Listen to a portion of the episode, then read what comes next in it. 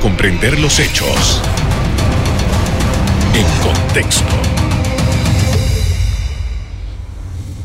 Muy buenas noches, sean todos bienvenidos y ahora para comprender las noticias las ponemos en contexto.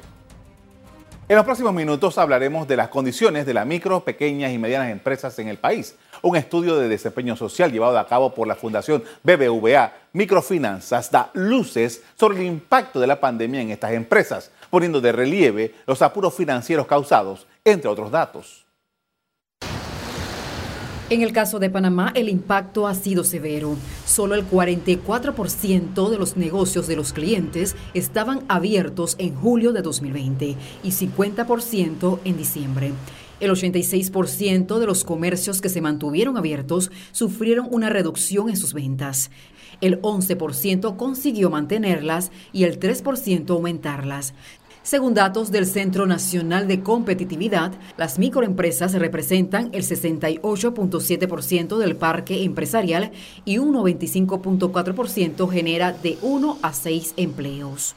Panamá aplicó en 2020 un largo cierre de las actividades no esenciales para frenar el avance del COVID-19, lo que trajo como consecuencia una caída del Producto Interno Bruto de 17.9% y un desempleo de más del 18.5%. Un tercio de la fuerza laboral de Panamá se encuentra en ese segmento de la economía. Voceros de este grupo han pedido a las autoridades un plan de reactivación que impacte decididamente a este tipo de empresas. En todas partes del país están y muchas son producto de emprendimientos que significaron un alto nivel de esfuerzo y sacrificio para aquellos que invirtieron para desarrollarlos. Algunos informes indican que en Panamá hay más de 51 mil negocios que están en la categoría de micro, pequeñas y medianas empresas. De ese total, las microempresas representan el 84%, seguido por las pequeñas con un 13% y luego las medianas empresas que totalizan el 3%. Las principales actividades en las que se desarrollan estos negocios son el comercio al por mayor y al por menor, hoteles y restaurantes, construcción e infraestructura manufacturera. Como mencioné al principio, se calcula que el 33% de los trabajadores del país están vinculados a estas empresas. En la actual circunstancia, estos negocios afrontan problemas enormes para conseguir créditos. Voceros del gremio indican que se necesitan 111 millones de dólares para reactivarlos. El desplazamiento económico que se da con motivo de este estudio representa que, por ejemplo, bares y discotecas, que son aproximadamente 460 empresas, necesitan más de 50 mil dólares, los restaurantes 15 mil dólares, fotógrafos profesionales, eh, artesanales, feriales, congresos, convenciones, ferias, propietarios de equipos audiovisuales, pequeños hoteles, profesionales del arte, hacen 1.858 empresas que con un monto de 101 millones 176 mil dólares podríamos reactivar la economía de este rubro particular de empresas. Ojo, 1.858 empresas. Esto es una muestra de lo que realmente representa la micro, pequeña y mediana empresa a nivel nacional. El año pasado, en medio de la situación crítica, el gobierno anunció una línea de crédito con el Banco Interamericano de Desarrollo para préstamos para las MIPIMES. Se trataba de 300 millones de dólares. El año pasado se desembolsó la mitad y en mayo pasado se hicieron los trámites para el segundo desembolso. Este segundo componente estaba dirigido para actividades agropecuarias. El dinero forma parte del programa global de crédito para promover la sostenibilidad y recuperación económica de Panamá, del BID, con la promesa de ayudar a más de 1.600 MIPIMES de diferentes sectores productivos del país. Justamente ha habido algunos reclamos por la efectividad de la entrega de estos préstamos. Representantes del sector privado dicen que tiene que haber celeridad. Necesitamos que esas propuestas se, trasladen, se traduzcan en acciones inmediatas que puedan producir resultados a corto plazo. Mientras, si tenemos que utilizar la tecnología para agilizar los procesos que son tramitología pura, esos tenemos que capacitar, no solamente tener los software o los programas que nos puedan ayudar, pero también la capacitación del capital humano para que se eh, pueda producir al mismo nivel, pero con condiciones nuevas, modernas, o sea, condiciones que exige el mercado de hoy. No podemos esperar que vamos en algún momento cuando se recupere, vamos a volver a la misma condición. Volver a la condición en la que estábamos no es una alternativa. La historia registra que parte de la grandeza de algunos países que lograron el desarrollo en décadas recientes se debe a la fortaleza de su sector de pequeñas empresas. Es momento de hacer una pausa para volver. Analizamos la realidad de este segmento de la economía. Ya volvemos.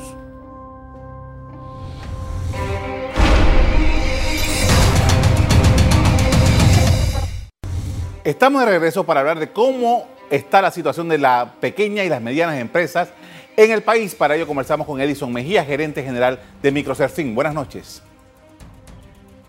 Buenas noches, Carlos. Eh, muchas gracias por permitirnos compartir en este espacio. Gracias a usted. En contexto. Sí, gracias a usted por aceptar nuestra invitación. Queríamos, en primer lugar, conocer los datos que ustedes manejan luego de esta, esta investigación que han hecho, esta, este estudio que han hecho sobre la situación por las cuales están atravesando particularmente eh, los micro, las microempresas y que entiendo que, por ejemplo, uno de los datos más eh, llamativos tiene que ver con cómo esto ha impactado a las mujeres, particularmente en ese tipo de negocios. Sí, mira, el, impacto de la pandemia ha sido severo en, en los microempresarios, ¿sí?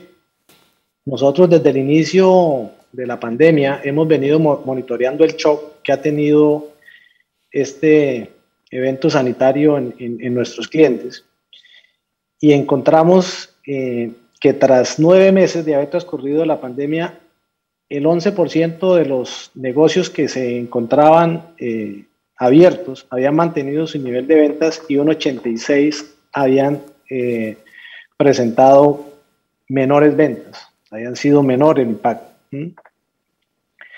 Respecto al, al periodo en las mujeres, el impacto es todavía más fuerte. ¿sí? ¿Por qué se ha dado mientras que los hombres tenían una disminución de ventas cercanas al 45-47%, las mujeres estaban superior al 55% su reducción de ventas? ¿sí? Primero, eh, porque las mujeres, adicional a sus microempresas, tienen otras responsabilidades como es el cuidado del hogar, sus hijos, el estar pendientes de eso. Adicionalmente, ellas estaban enfocadas en negocios eh, donde el mayor impacto se ha dado y todavía se mantiene, es decir, actividades de restaurantes, de hostelería, de industria manufacturera, que, que hoy todavía se están resintiendo mucho más y lo otro es que muchos de, los, de las microempresas lideradas por mujeres cabeza de hogar son unidades brazodependientes. Y, y explicar ese término, ¿qué es brazodependiente? Pues que es ella la que está ahí. Entonces, si hay un hijo que se enferma, si un miembro de la familia, es ella la que va a estar atenta a, cuidarlos. Y eso genera que pues, la atención que, que brinda su microempresa se, se disminuya y redonde en ese impacto. Entonces, así como la pobreza ha sido más drástica con las mujeres, la pandemia también sigue esa misma línea. No solo acá en Panamá, sino en, las geografías donde la Fundación de Microfinanzas tiene entidades. Interesante. Y, esto también, eh, eh, según tengo entendido, eh, les ha dado datos acerca de la capacidad de resistencia que tiene las personas que están en este tipo de negocios.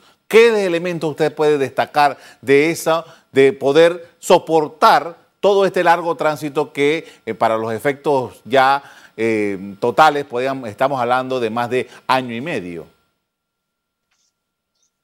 Bueno, el, a, a diciembre, perdón, a noviembre, el, había incrementado, las microempresas habían pasado del 44 a un 50% de estar abiertas, ¿sí? ¿Qué han hecho estos microempresarios? O sea, ¿cómo ha tenido el, impacto ante la situación de la, de la, de la pandemia? Lo primero, lo, que se, más se ha afectado es la capacidad de gasto, ¿sí? O sea, la disminución en la capacidad de gastar es, es lo primero que se afecta. Hoy tenemos casos en algunos hogares, que no son pocos, donde el comprar una prenda de vestir, un pantalón o un vestido para un hijo, para alguien, ya se vuelve suntuoso, ¿no? ¿Por qué? Porque hay otros gastos antes que se tenían que, estar. ¿Y qué, hemos, qué es lo que hemos encontrado? Que el 91% de los clientes que encuestamos a diciembre tenían un ahorro previo a la pandemia, previo a la pandemia. Después de la pandemia, solamente el 3% han podido ahorrar. Y el 61% han perdido la capacidad de ahorro. Esto es un dato muy relevante y muy importante, porque el ahorro es el futuro. Cuando las personas dejan, eh, pierden su capacidad de ahorrar, están mucho más expuestas a cualquier contingencia y esa resiliencia que, demuestra el microempresario se merma significativamente en, ese, en ese caso. De las, de las personas que han mantenido ahorro, hemos encontrado que los que tenían las microempresas, que, que mantenían ahorros antes de la pandemia, un 6% cerraron sus microempresas. Mientras que los que no tenían ahorro, el 14% cerró su microempresa. Entonces acá estamos hablando de que el impacto va a ser del doble de las personas que han ahorrado versus los que no tenían ahorro. Y si esto hacia el futuro se mantiene, la situación se va a volver mucho más crítica. ¿Qué, ¿Qué, es lo que, para qué utilizaron el ahorro? Nos, mostramos a ver cómo habían enfrentado y para qué utilizaron el ahorro. Primero, el ahorro lo utilizaron más que todo para atender los gastos del hogar y mantener el giro normal de su negocio. El 60% de las mujeres eh, había tenido, o sea, fue mayor el número de mujeres, un 60% de las mujeres tuvo que acceder a sus ahorros que, el, y el 47% de los hombres.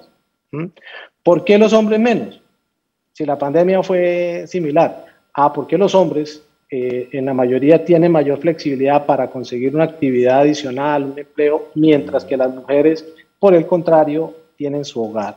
La economía del cuido, que no es valorada, que no se puede sacar cuánto representa del, del producto, eso lo hacen y eso es lo que le merma la capacidad. Entonces, ellas tuvieron que recurrir en mayor proporción a utilizar el ahorro para poder subsistir. Quería preguntarle, eh, eh, antes de seguir con, los datos que nos da esta investigación, es en la experiencia de la, agrupación de, en el Microserfín, ¿cuánto tiempo o, cuán difícil o cuán complejo es para un microempresario, para una persona de este nivel eh, de negocio, le toma recuperarse de una situación como esta que usted nos está describiendo? Bueno, eh, yo te voy a dar unos datos. Nosotros en nuestro informe de, gestión MIDE, que significa midiendo lo que realmente importa, una persona que, un microempresario que ingresa y, obtiene financiamiento con nosotros, un crédito, porque adicionalmente también damos educación financiera, le, damos un acompañamiento, unos productos adecuados a sus necesidades, que esté en la línea de pobreza o por debajo de la línea de pobreza, más o menos dura dos años para salir de la línea de pobreza.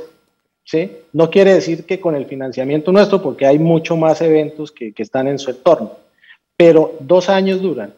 Y estamos hablando de, los clientes nuestros que, que, han entrado bajo la línea de pobreza, cerca de un 55% salen de la línea de pobreza en dos años. En el sector rural y en actividades agropecuarias es menos el tiempo. O sea, partiendo, partiendo de, esa, de esa, porque no tengo unos datos eh, precisos a lo que me preguntas, pues como mínimo eh, estamos hablando de un horizonte de dos años para que estas personas empiecen a recuperarse, siempre y cuando se, se, se empiecen a tener unas condiciones del ecosistema diferentes, ¿no? Que haya un fácil acceso a los recursos financieros, que haya, que haya perdón, un acompañamiento y una oferta de servicios adecuada a las necesidades. Con esto vamos a hacer una primera pausa para comerciales. Al regreso, seguimos hablando sobre el asunto de las microempresas y cómo la han vivido con la pandemia. Ya regresamos.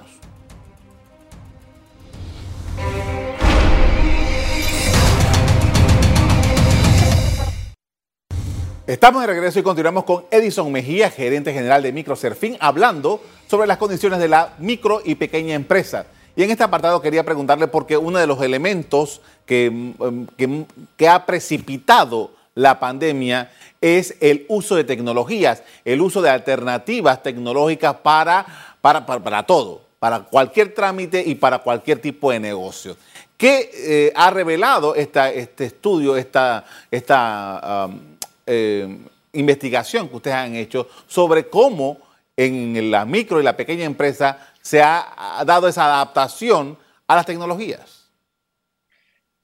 Sí, bueno, en, el caso de nuestros clientes, si bien es cierto que, la pandemia aceleró la transformación digital de, todo el entorno, en el caso de nuestros clientes hemos encontrado que, solamente un, un 3% de los clientes acá en Panamá eh, generó o ingresó a, canales digitales para promocionar sus negocios, para abrir canales de venta y comunicarse con sus clientes.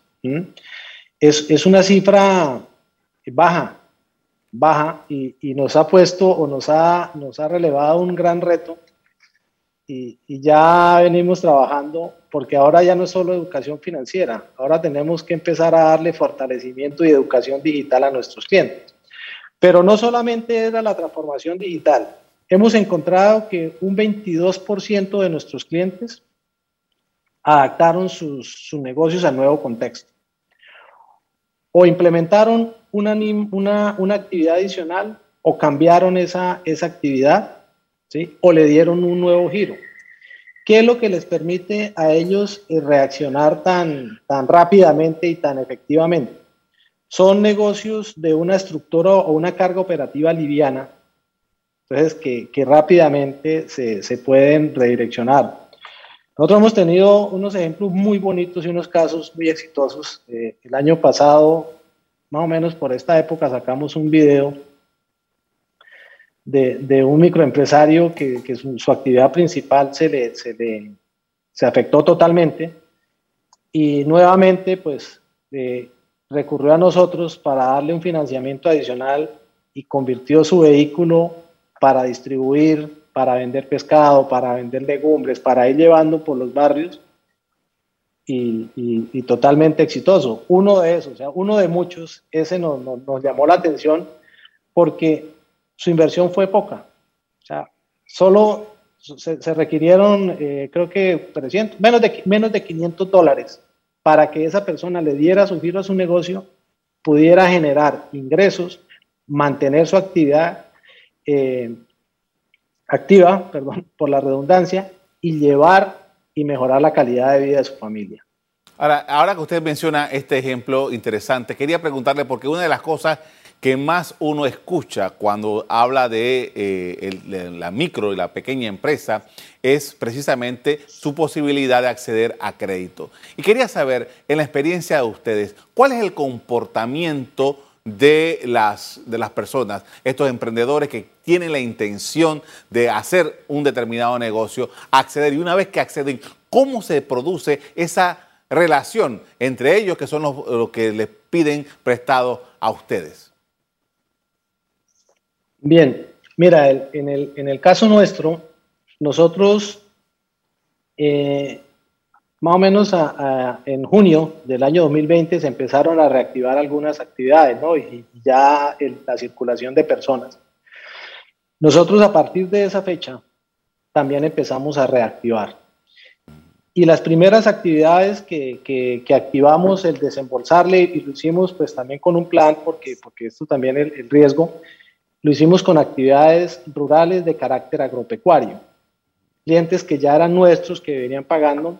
¿Y por qué con ellos? Porque pues si las personas no siembran cuando deben sembrar, cuando las condiciones están, o cuando si no cosechan cuando el cultivo está, pues pierden y no lo pueden volver a hacer. Entonces iniciamos. Y en, ese, en, en, en la pandemia, o sea, en el año 2020, desembolsamos cerca de 8 millones de dólares en 5.300 operaciones. Hoy, en este 2020, hemos desembolsado a julio 11 millones de dólares 11 millones de dólares en 6.300, más de 6.300 clientes. De esos 6.300 clientes, 53%, o sea, más de 3.300 son nuevos clientes, personas que no estaban con nosotros. Y, en promedio eso equivale a decir que, en lo que ha transcurrido el 2020, 2021, perdón, en promedio estamos desembolsando 5 créditos por hora a microempresarios. Y esto es porque hay mucha necesidad de financiamiento. ¿sí? Lo que sucede es que es, es un ambiente de, de, un, de, una mayor volatilidad, de una mayor incertidumbre y eso se traduce en mayor riesgo.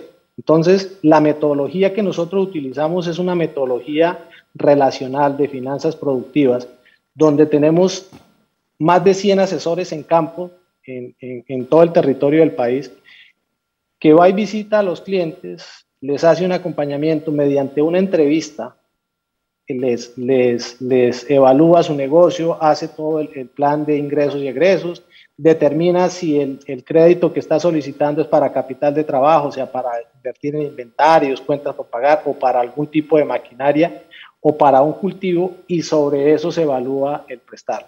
¿sí? Y van créditos porque hay personas que, que igual eh, piensan, piden más y de pronto les dicen, mira, arranca con esto, es mejor o, o se les da el monto, los orientamos a que tomen decisiones. Pero eso no va solamente a darle el crédito. En septiembre nosotros implementamos o pusimos en funcionamiento el, el programa de educación financiera Saquemos Cuenta, se llama nuestra, nuestro programa, que tiene siete módulos. Y dependiendo la, la, la situación del microempresario y de su negocio, toda nuestra fuerza comercial está capacitada para impartirle módulos de educación financiera. Entonces, enseñarles si es una persona que no sabe planear, que no sabe hacer costos, pues ahí mismo se le explica porque eso es acompañamiento. Pero adicionalmente a eso, el, como son personas que no tienen el, eh, cultura de deuda, no han sido bancarizados, no han trabajado con el sistema financiero, nosotros nos encargamos en, en, generar esa cultura de deuda, es decir, estar muy pendientes si se atrasó, porque se atrasó, de recordarle que se paguen, estar haciéndole visitas permanentemente porque el nivel al que vamos es del nivel más bajo. Nuestro monto promedio desembolsado es de 1.700 dólares. Entonces es una labor no de solamente dar dinero, sino de acompañar, estar muy pendientes con ellos para que realmente generar ese desarrollo productivo que es nuestro objetivo misional. A ese nivel del que estamos hablando, préstamos máximos hasta de 1.700 dólares, eh, en ese acompañamiento, ¿qué han podido ustedes notar? ¿Se, puede en algún momento a ese nivel llegar a un nivel, a un punto de formalización? A ver, eso es una, una buena. El 1700 es el promedio, ¿no? Hay montos mayores, menores. El tema de la formalización, eh, nuestros clientes a veces le tienen miedo. ¿Sí? Y dos, eh, sienten que es demasiado trámite. Demasiado trámite. Demasiado trámite. Sienten, sienten eso que es, demasiado y le tienen miedo porque, porque sienten que es el, tema impositivo. ¿sí? Pero adicionalmente porque son negocios donde sus márgenes de ganancia eh, son, son, son pocos, donde ellos compiten es, es, es más con, con, un bajo precio, están en, local, en, en mercados muy locales o muy vecinales que sus condiciones eh, no le dan. Hay que hacer un trabajo porque no todos son informales, hay algunos que son formales, que piden facturas, tienen, tienen en eso. Esto quiere decir que, que en el, si, todo, si bien nosotros llamamos microempresarios a todos, y así como hay una estructura empresarial en el país, que está la microempresa, la pequeña empresa, la mediana, la gran empresa, en los microempresarios también hay niveles. ¿Sí? Y dependiendo de esos niveles, eh, hoy nosotros tenemos cuatro segmentos de, de, clientes, ya los tenemos caracterizados, cuáles son, eh, eh, vemos cuál es el acompañamiento que deberíamos darle para irlos llevando a un nivel de formalización. Le agradezco mucho por habernos acompañado esta noche con estos datos interesantes sobre lo que ha pasado en ese nivel importante de la economía. Muy amable. Listo, bueno, Carlos, muchas gracias. Hasta luego. Esté muy bien. Parte de lo que vienen argumentando en el sector privado es que el gobierno debe acelerar la atención de estos segmentos de la economía también. Hasta aquí el programa de hoy. A usted le doy las gracias por acompañarnos. Me despido invitándolos a que continúen disfrutando de nuestra programación. Buenas noches.